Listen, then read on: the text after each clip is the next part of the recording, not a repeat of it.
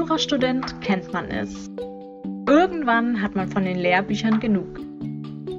Damit das Gewissen trotzdem rein bleibt, könnt ihr jede Woche bei mir einschalten. Das ist Jura to go.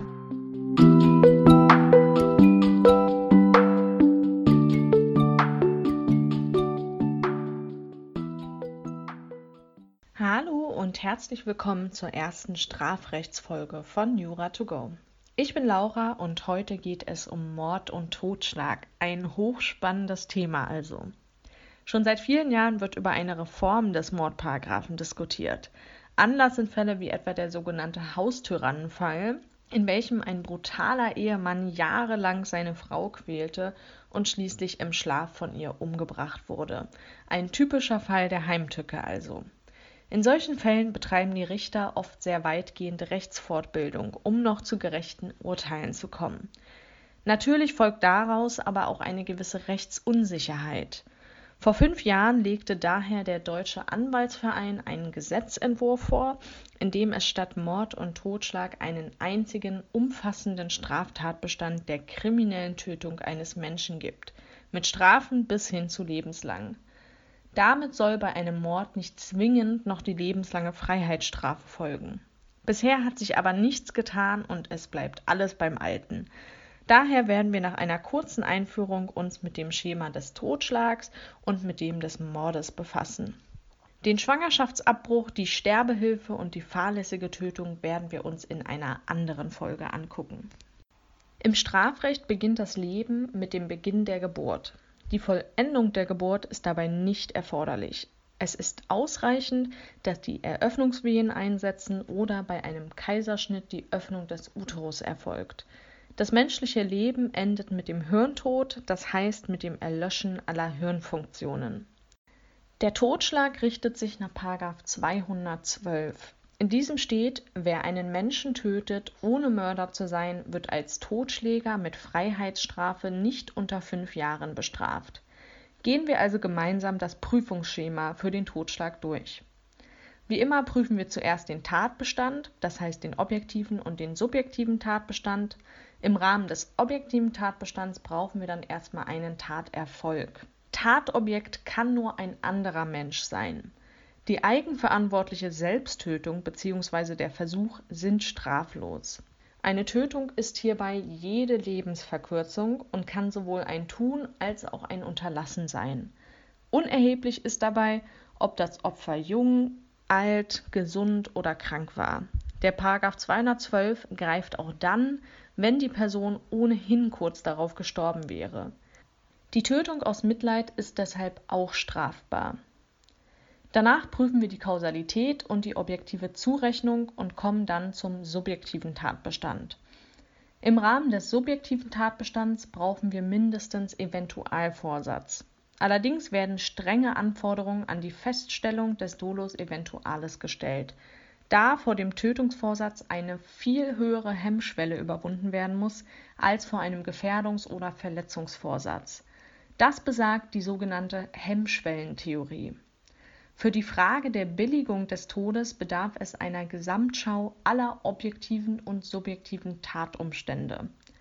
Bei dem Töten durch Unterlassen findet die Hemmschwellentheorie keine Anwendung, denn hier gibt es keine psychologisch vergleichbare Hemmschwelle wie bei einem aktiven Tun. Wenn sowohl der objektive als auch der subjektive Tatbestand erfüllt ist, prüfen wir als nächstes die Rechtswidrigkeit. Die Rechtswidrigkeit entfällt natürlich, wenn Rechtfertigungsgründe vorliegen. In Betracht könnte hier die rechtfertigende Einwilligung kommen, wenn jemand sein Einverständnis mit der Tötung erklärt. Dagegen muss aber vorgebracht werden, dass das Schutzgutleben nicht disponibel ist. Die rechtfertigende Einwilligung scheidet daher immer aus. Das ergibt sich aus 216, der die Tötung auf Verlangen unter Strafe stellt.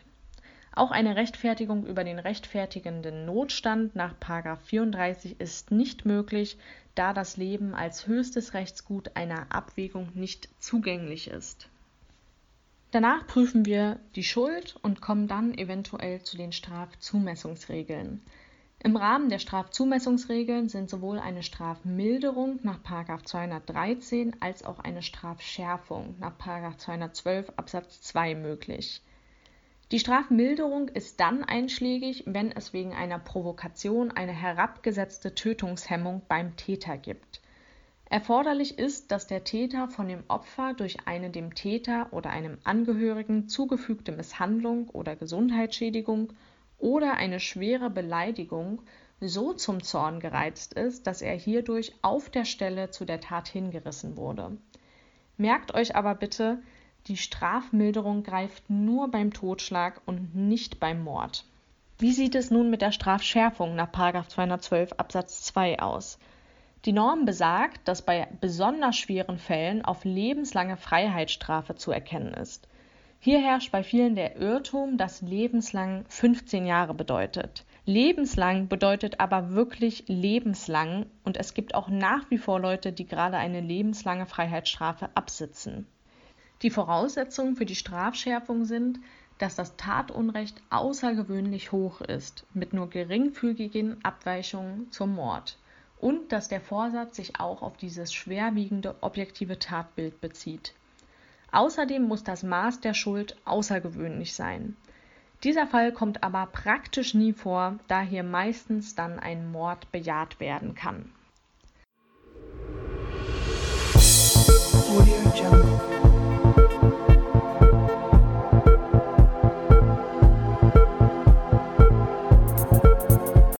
Und hier die Fun Facts für diese Folge. Laut Statista gab es in Deutschland zwischen 2000 und 2018 insgesamt 386 Mordopfer. Die polizeiliche Aufklärungsquote betrug hierbei 91,4 Prozent. In Deutschland gibt es im Schnitt jedes Jahr drei Fälle von Mord und Totschlag pro 100.000 Einwohner. Im Zeitraum der geführten Statistik war das Land mit den meisten Mordfällen der Welt El Salvador. Dort gab es ganze 61,8 Mordfälle pro 100.000 Einwohner. Das waren die Fun Facts für diese Folge. Diese Fakten sind der perfekte Einstieg für unser nächstes Thema, der Mord nach 211. Bei einem Mord ist eine Tötungshandlung aufgrund ihrer besonderen Verwerflichkeit mit der lebenslangen Freiheitsstrafe zu bestrafen. Auch hier fangen wir natürlich mit dem Tatbestand an, also zuerst mit dem objektiven Tatbestand. Und hier brauchen wir natürlich die Tötung eines Menschen. Darüber hinaus muss noch mindestens ein Mordmerkmal vorliegen. Im Rahmen des objektiven Tatbestands werden die tatbezogenen Mordmerkmale der zweiten Gruppe des Paragraphen 211 geprüft. Im subjektiven Tatbestand werden dann die täterbezogenen Mordmerkmale der ersten und der dritten Gruppe der Mordmerkmale geprüft. Insgesamt muss hier beachtet werden, dass die lebenslange Freiheitsstrafe einen erheblichen Eingriff in die Grundrechte des Täters darstellt. Daher ist bei der Beurteilung, ob ein Mordmerkmal vorliegt, immer restriktiv auszulegen. Zuerst besprechen wir also die tatbezogenen Mordmerkmale der zweiten Gruppe. Das erste Mordmerkmal ist hier die Heimtücke.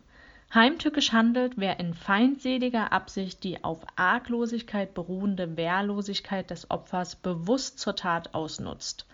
Arglos ist, wer sich keines Angriffs auf sein Leben versieht. Wehrlos ist, wer aufgrund seiner Arglosigkeit keine oder nur eine reduzierte Möglichkeit zur Verteidigung besitzt. Es ist weder erforderlich, dass der Täter die Arg- und Wehrlosigkeit selbst herbeigeführt hat, noch dass er sie absichtlich ausnutzt.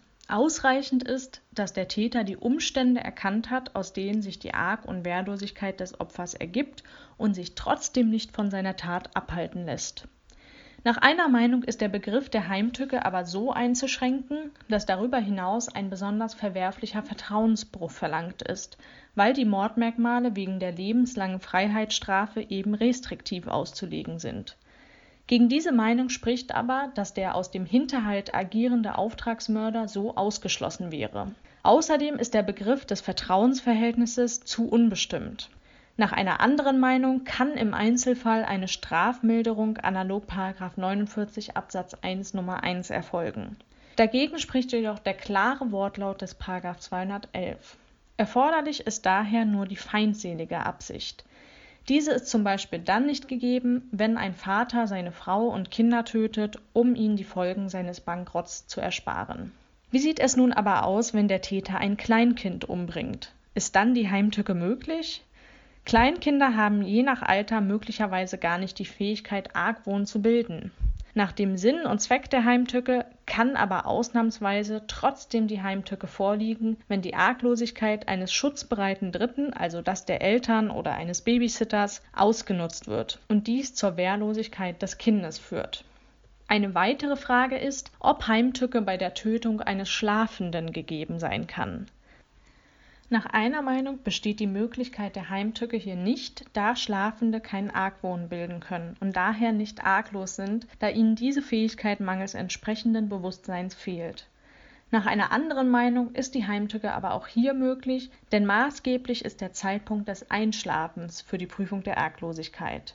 Fraglich ist, ob dasselbe Prinzip bei Bewusstlosen herangezogen werden kann.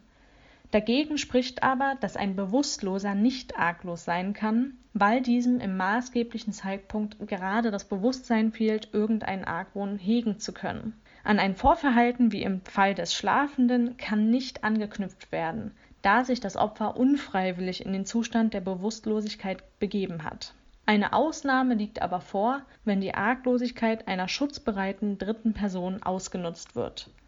Schließlich könnte man sich bei der Heimtücke noch die Frage stellen, ob diese bei der Tötung eines Angreifers bei gegebener Notwehrlage möglich ist. Hier kann aber klar gesagt werden, dass der ursprüngliche Angreifer sich nicht auf seine faktisch vorliegende Arglosigkeit berufen kann, wenn er durch sein rechtswidriges Verhalten die Situation in vorwerfbarer Weise heraufbeschworen hat.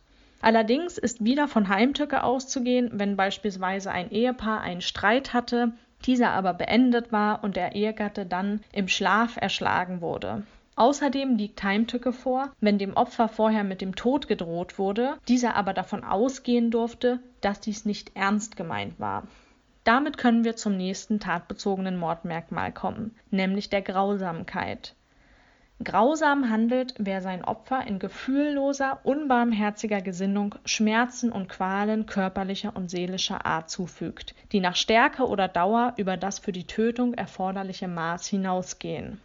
In Betracht können hier physische Leiden kommen, also wenn der Täter das Opfer foltert, verhungern lässt, verdursten lässt oder wenn er es verbrennt. Möglich sind aber auch schwere psychische Leiden, zum Beispiel wenn der Täter in Anwesenheit des Opfers konkrete Tötungshandlungen vorbereitet. Das nächste Mordmerkmal ist die Verwendung gemeingefährlicher Mittel. Das sind Mittel, die in der konkreten Situation eine unbestimmte Anzahl anderer Personen an Leib oder Leben gefährden können, weil der Täter die Ausdehnung der Gefahr nicht in der Hand hat. Im Vordergrund steht also die Nichtkontrollierbarkeit des Mittels in der konkreten Situation. Beispiele hiervon sind die Herbeiführung von Explosionen oder Brunnenvergiftungen. Auch die Benutzung eines Kfz als Tötungsinstrument kann als gemeingefährliches Mittel eingestuft werden. Ein häufiger Klausurfall ist hier die Versendung eines vergifteten Getränkes an das Opfer mit der Nachricht, dass dieses Getränk nur für denjenigen sein soll. Man könnte hier sagen, dass unkontrollierbar ist, wer alles davon trinkt und es sich daher um ein gemeingefährliches Mittel handelt. Andererseits kann aber zugunsten des Täters so ausgelegt werden, dass es sich nicht um ein gemeingefährliches Mittel handelt, da es nur an eine bestimmte Person adressiert war. Das waren somit alle tatbezogenen Mordmerkmale und die Prüfung des objektiven Tatbestands ist hier fertig. Im Rahmen des subjektiven Tatbestands muss mindestens Eventualvorsatz hinsichtlich des Tötungserfolges und hinsichtlich der Mordmerkmale vorliegen. Außerdem prüfen wir hier die subjektiven, also die täterbezogenen Mordmerkmale der ersten und dritten Gruppe. Das erste subjektive Mordmerkmal ist die Mordlust, also die unnatürliche Freude an der Vernichtung menschlichen Lebens. Entscheidender Punkt ist, dass der Tod des Opfers als solcher der einzige Zweck der Tat ist. Der Täter könnte also das Opfer umgebracht haben, um seinen Mut zu testen, um damit anzugeben, um damit die Zeit zu vertreiben oder zum sportlichen Vergnügen. Da der Tötungsvorgang der alleinige Antrieb ist, genügt Eventualvorsatz hier nicht. Häufig handelt es sich hier natürlich um psychisch schwer gestörte Täter, sodass auch immer die Schuldfähigkeit nach dem Paragraphen 20 21 zu prüfen ist. Die Mordlust ist aber nicht besonders examensrelevant, weil sie eben so schwer nachweisbar ist. Ein weiteres täterbezogenes Mordmerkmal ist die Tötung zur Befriedigung des Geschlechtstriebs. Ich bezweifle ehrlich gesagt, dass dieses Mordmerkmal in der Prüfung drankommen wird, aber es kann ja nicht schaden, wenn man sich auskennt. Fraglich könnte bei diesem Merkmal werden, ob es ausreicht, dass der Täter die Leiche filmt für seine spätere Befriedigung bei Betrachtung des Videos. Hierzu könnt ihr euch, wenn es euch interessiert, mal den bekannten Kannibalenfall durchlesen. Ich fand den einfach so schlimm, dass ich hier nicht darüber sprechen kann in diesem Podcast. Das Ergebnis dieses Falls war aber, dass ein unmittelbarer zeitlich-räumlicher Zusammenhang nicht erforderlich ist. Es genügt also, wenn die Tötung das Mittel zur Erlangung der sexuellen Befriedigung ist. Wenn man das aber an dieser Stelle verneinen möchte, was auch vertretbar ist, dann kann man danach noch die sonstigen niedrigen Beweggründe als Mordmerkmal bejahen.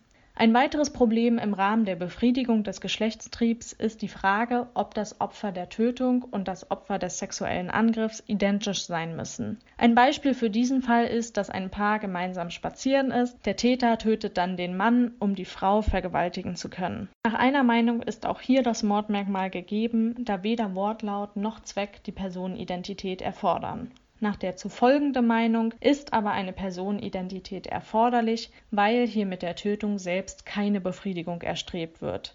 Regelmäßig wird hier aber eine Ermöglichungsabsicht gegeben sein, zu der wir auch noch kommen. Das nächste Mordmerkmal ist die Habgier. Habgier ist das gesteigerte Gewinnstreben um jeden Preis. Nicht maßgeblich ist, ob der Täter in Gewinnerzielungsabsicht oder in der Absicht der Ersparung von Aufwendungen handelte. Nicht ausreichend ist jedoch, dass der Täter erst nach dem Tod des Opfers den Entschluss fasst, sich zu bereichern. Das Vorliegen weiterer Motive neben der Habgier schadet nicht, solange das Motiv prägend und bewusstseinsdominant ist. Wie wird nun der Fall behandelt, wenn der Täter durch die Tötung einen rechtmäßig zustehenden Anspruch durchsetzen will? Ein Beispiel hiervon wäre, dass der Täter dem Opfer sein Auto leiht und dieser den Autoschlüssel aber nicht zurückgeben will. Der Täter bringt das Opfer dann um, um den Schlüssel zurückzubekommen. Nach einer Meinung ist hier Habgier gegeben, weil der Anspruch nicht zu berücksichtigen ist. Nach einer anderen Meinung ist keine Habgier gegeben, da der Täter keinen echten Zugewinn anstrebt, sondern einen rechtmäßigen Zustand der Güterordnung wiederherstellen will. Damit wären wir beim letzten Mordmerkmal der ersten Gruppe angekommen, und zwar den niedrigen Beweggründen. Das sind Motive, die sittlich und moralisch auf tiefster Stufe stehen und somit besonders verachtenswert sind. Ein Beispiel hiervon ist, dass der Lebenspartner getötet wird, um sich dem oder der Geliebten zuwenden zu können. Auch Rache, Hass oder Eifersucht können niedrige Beweggründe sein, wenn sie auf niedrigen Motiven beruhen. Die Eifersucht ist aber kein niedriger Beweggrund, wenn der Täter aus verständlichen Gründen eifersüchtig ist.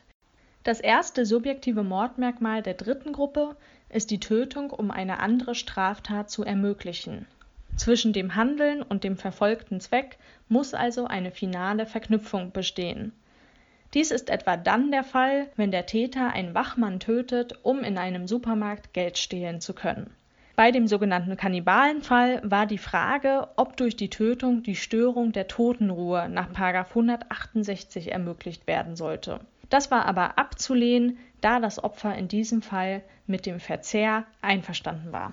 Das nächste Mordmerkmal ist hier die Tötung, um eine andere Straftat zu verdecken. Das heißt, wenn der Täter ein Menschenleben, sei es Opfer der zu verdeckenden Tat, Tatzeuge oder Verfolger, vernichtet, um die eigene oder auch eine fremde Bestrafung zu vereiteln. Typische Fälle sind hier das Erschießen des Tatzeugen oder das Zufahren auf einen Polizeibeamten, bei dem der Täter ein tödliches Überfahren billigend in Kauf nimmt, um unerkannt zu bleiben. Es reicht hierbei aus, wenn der Täter nur bedingten Vorsatz hinsichtlich der Verdeckungsabsicht hatte. Außerdem ist ein Verdecken auch durch Unterlassen möglich, denn der Wortlaut steht einer Begehung durch Unterlassen nicht entgegen. Fraglich kann sein, ob die zu verdeckende Straftat objektiv gegeben sein muss oder ob die subjektive Vorstellung hierzu ausreicht. Alleine die Bereitschaft zur Verhinderung der Aufdeckung ist aber so verwerflich, dass es ausreichend ist für die Bestimmung als Mord. Danach prüfen wir noch die Rechtswidrigkeit und die Schuld. Mit dem Prüfungsschema für den Mord sind wir also durch. Das war erstmal die Theorie zu Mord und Totschlag. Auch in den nächsten Einheiten werden wir uns ein paar Klassiker zu diesen Delikten sowie neuere Rechtsprechung dazu angucken. Zum Schluss noch ein kleiner Tipp von mir. Wenn ihr das nächste Mal einen Kommentar bekommt, wie trocken Jura doch sei, dann gebt dieser Person ruhig mal den Kannibalenfall als Abendlektüre mit. Ich denke, das war dann das letzte Mal, dass ihr das gehört habt. Ich freue mich sehr auf die nächsten Folgen und bis bald.